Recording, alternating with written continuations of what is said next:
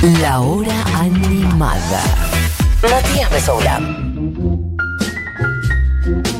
Bueno, chiques, multitud de gente mandando mensajes, diciendo cosas, gente que estuvo en show de Gorila, gente recomendando otros eh, shows filmados y otros docus, gente que pide especial de Damon Albarn. Bueno, perfecto, tomamos nota con Buji acá. Eh, ¿Qué más? Bueno, gente que estuvo esa noche, sí nos cayó el rayo encima. Loco, denme un rico documental de los piojos. La verdad que estaría bien, Josefina, estoy con vos, pero 800 millón por ciento. Eh, me gusta que dice rico documental. Bueno, y hablando de rico documental, ahora sí, en estos últimos 10 minutos.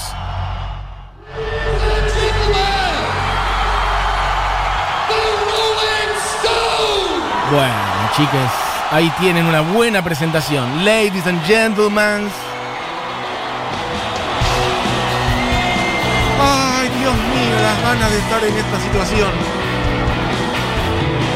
Eh, haciendo asociación libre también, le mando un beso grande a mi hermana, quien cuando fuimos a ver a los Stones en el año 98, eh, estábamos más o menos eh, tour eh, Bridges to Babylon, estábamos más o menos, habíamos armado como un buen lugar antes de que arranque el show, o sea, vos te vas acomodando, bueno, acá vamos a ver el show, perfecto. Arranca el show con eh, Satisfaction, si no me equivoco, y mi hermana se desmayó los 15 segundos. Y la tuvimos que sacar y perdimos para siempre el lugar que teníamos, pero bueno, perfecto. Esto es el comienzo del show de los Stones, un show histórico.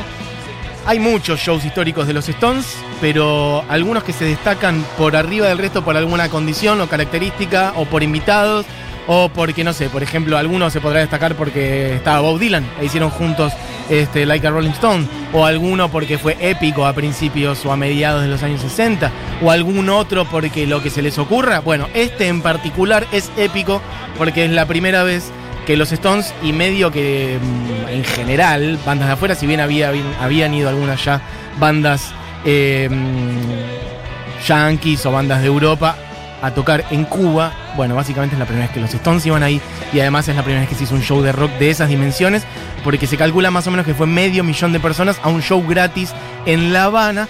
Igual la geopolítica mm, está muy metida en esto porque esto no pasa por casualidad. Ustedes imaginan que no es que se les ocurrió, ah, por casualidad después de no sé cuántos años, che, si vamos a Cuba, como si no se les hubiera ocurrido antes. Esto tiene que ver con una última etapa de la gestión de Obama, entre otras cosas, de acercamiento a la isla, no sé si se acuerdan, antes de que gane Trump.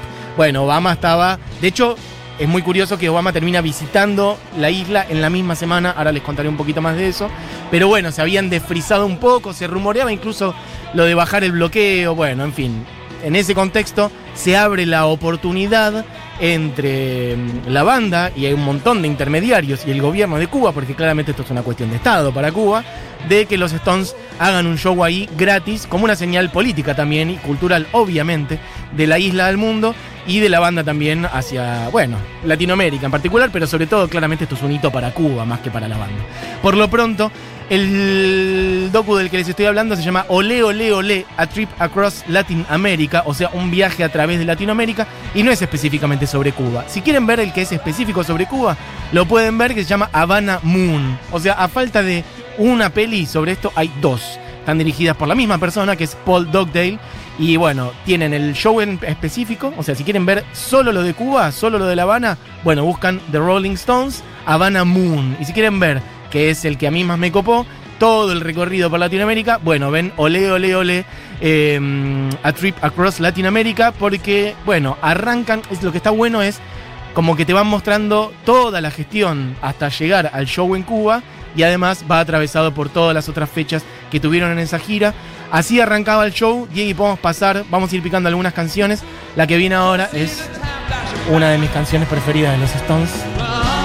Está en mi podio el tema de los Stones. Ay, qué ganas de llorar, Dios.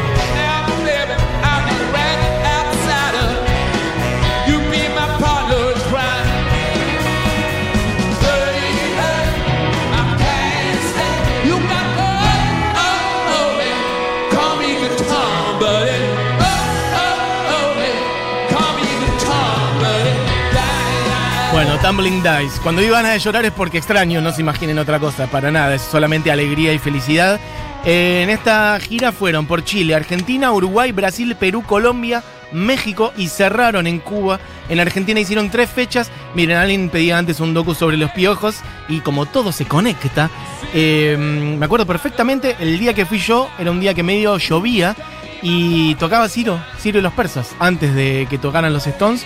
Yo creo que fui, la verdad que no me acuerdo. Iba a decir a cuál, pero no me acuerdo. Creo que fui a la primera, pero no estoy seguro. Antes de Ciro y los Persas tocaron Lave, tocó Laverizo. Eh, la verdad que disfruté el show de Ciro, me acuerdo. Y después, bueno, los Stones, la última vez que los vi en el Estadio de La Plata, espero que no sea la última. Eh, esto fue en 2016. La gira arrancó por el Estadio Nacional eh, en Chile, un estadio con una historia, bueno, muy oscura porque fue un centro clandestino de detención donde estuvo Víctor Jara, donde mataron a Víctor Jara, bueno, en ese mismo estadio tocando los Stones. Ahí abrieron los tres en Chile. Bueno, puedes ir pasando, y tenemos un montón de canciones. Les voy a decir algunos momentos altos del docu, por si toda esta música y toda esta historia no les atrae lo suficiente. Bueno, algunos momentos, por ejemplo, cuando van a Uruguay, lo bueno del docu es que en cada lugar al que van, en la peli te muestra un poco lo que se genera alrededor de la banda, lo que la banda fue a. Bueno, las bandas que fueron a conocer, porque siempre los Stones se cruzan con alguien, les arman, bueno, como unas especies de agasajos, ¿no? En donde los cruzan con artistas locales, etc. Y en algunos casos hay una distancia mayor y vos los ves como, bueno, no tengo ni idea de quiénes son. O sea, los Stones están ahí como, no sé quiénes son estos que me trajeron. Y en otros casos están mucho más cercanos. Y el caso más cercano de todos, pero por lejos, es como están en Uruguay y mm, van, si no me equivoco, incluso a la casa del negro Rada. No sé si es la casa, pero está toda la familia Rada y está el negro ahí. Y el negro les da de tomar y están charlando. Es hermoso ver al negro Rada este, ahí con los Stones. Es un momento muy alto. Obviamente hay imágenes del show en el Centenario, el estadio de Montevideo. Después también hay mucha data en Brasil. Obviamente que el docu se detiene mucho en Argentina, por lo que hablábamos antes, la cultura rolinga en Argentina, e incluso hay una especie de, de desarrollo, qué decir, casi como etnológico, ¿no? Sobre la figura, la construcción del estereotipo rolinga, que dicen que no existe en ninguna otra parte del mundo, esto lo sabemos nosotros, pero dice, lo dice el docu, digamos, eh, y lo dicen ellos, como que no lo pueden creer, están ellos en el hotel, bueno, toda la dinámica alrededor de ellos es hermosa, después van a Río de Janeiro, San Pablo y Puerto Alegre en Brasil, van a Perú, eh, Lima, que si no me equivoco no habían ido nunca, así que hay como toda una cosa de ellos descubriendo, y la verdad que el docu además muestra mucho eh, Latinoamérica de una manera muy hermosa. Muestra los barrios, lo popular, los colores, la comida, la música local. Muestran incluso, no es que solamente suena la música de los Stones, sino que suena mucha música de músicos locales. Aparecen en distintos países, va mostrando la música local y cómo eso se conecta o no con la música de los Stones. Es hermoso. Y en el último tramo ya llegan, bueno, van subiendo, ¿no? Colombia, México. Y en paralelo a todo esto va apareciendo la gestión este, del show en Cuba, que por momentos parece que se va a caer, de hecho está anunciado, no está anunciado, hay muchas conversaciones entre el manager general de la banda, Joy Smith, con el gobierno cubano y te van mostrando todo eso. Nos quedan dos minutos nada más. ¿Qué nos queda de música? Fuimos picando. ¡Ay, Dios mío!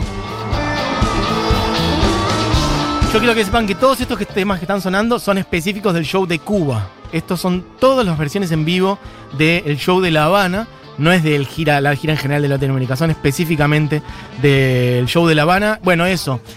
Hay un momento donde entra muy en crisis el show porque el gobierno cubano, bueno, no está seguro si lo va a poder contener o no, la cantidad de gente que va a ir, estamos hablando de un show gratuito al que terminaron yendo 500.000 personas. En Cuba hay más o menos 11 millones de personas, así que saquen la cuenta. Para que vaya medio millón de personas a un show en una isla donde viven 11 millones, quiere decir que más o menos fue una de cada 20 personas de toda la isla una de cada 20 personas estaba en el show. Y en La Habana creo que viven eh, unos 2 millones de personas. O sea que es más o menos uno de cada cuatro personas de La Habana estaba en ese show en ese momento. Bueno, una locura total. Y encima hay un momento de. La salada antes de geopolítica donde eh, Obama decide medio de improviso que va a ir. Ellos tenían, los Stones tenían una fecha para el show, que si no me equivoco era el 20 de marzo, una cosa por el estilo. Y los llaman en un momento y dicen: Bueno, teníamos todo cerrado. Eh, pero no sé lo que pasó. Obama decide ir a la isla cuando no había un presidente yankee yendo a la isla en los últimos 70 años. Y hay una conversación que están ahí los Stones y Mick Jagger dice, estamos armando un show en Cuba con todo lo que eso implica y se le ocurre a Obama ir justo el mismo fucking día o la misma semana. O sea, no hay un presidente yankee yendo a Cuba en los últimos 70 años y viene a pasar justo cuando nosotros vamos.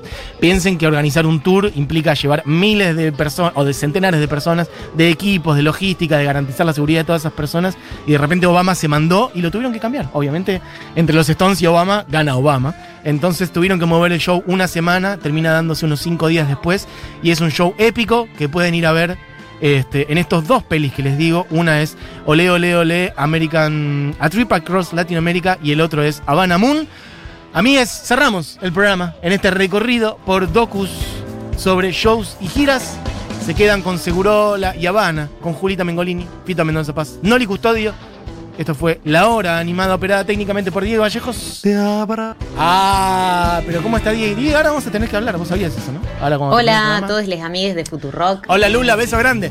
Hola, Eh, soy Diego Uma de. Bueno, Diego me apura y después hace el jueguito de los audios. Fuji en la producción y acá al aire también. Juli Matarazo, que esperemos que se recupere. Le mandamos un beso grande y que esté cada vez más mejor y que te esperamos por aquí mañana. Te amo. Yo también te amo, Juli. Mi nombre es Matías Mesoulam y vamos a cerrar con el que fue el último tema. Miren, antes hablaba del show cuando mi hermana se desmayó, que si no me equivoco, así abrió en Buenos Aires. Bueno, en este caso así cerró en La Habana. Me refiero a I Can Get No Satisfaction y medio millón de cubanos viendo por primera vez a los Stones. A mí ese es un planazo, véanlo, porque es un documental increíble y además, bueno, cuándo vamos a poder volver a tener una cosa así delante de nuestros ojos, quién sabe cuándo vamos a poder ver a los Stones de vuelta, así que por lo pronto les recomiendo que se lo pongan en la pantalla más grande que tengan en su casa y suban el volumen y van a ser felices. Esto fue la hora animada y estos son los Stones en Cuba haciendo I Can't Get No Satisfaction. Beso grande, adiós.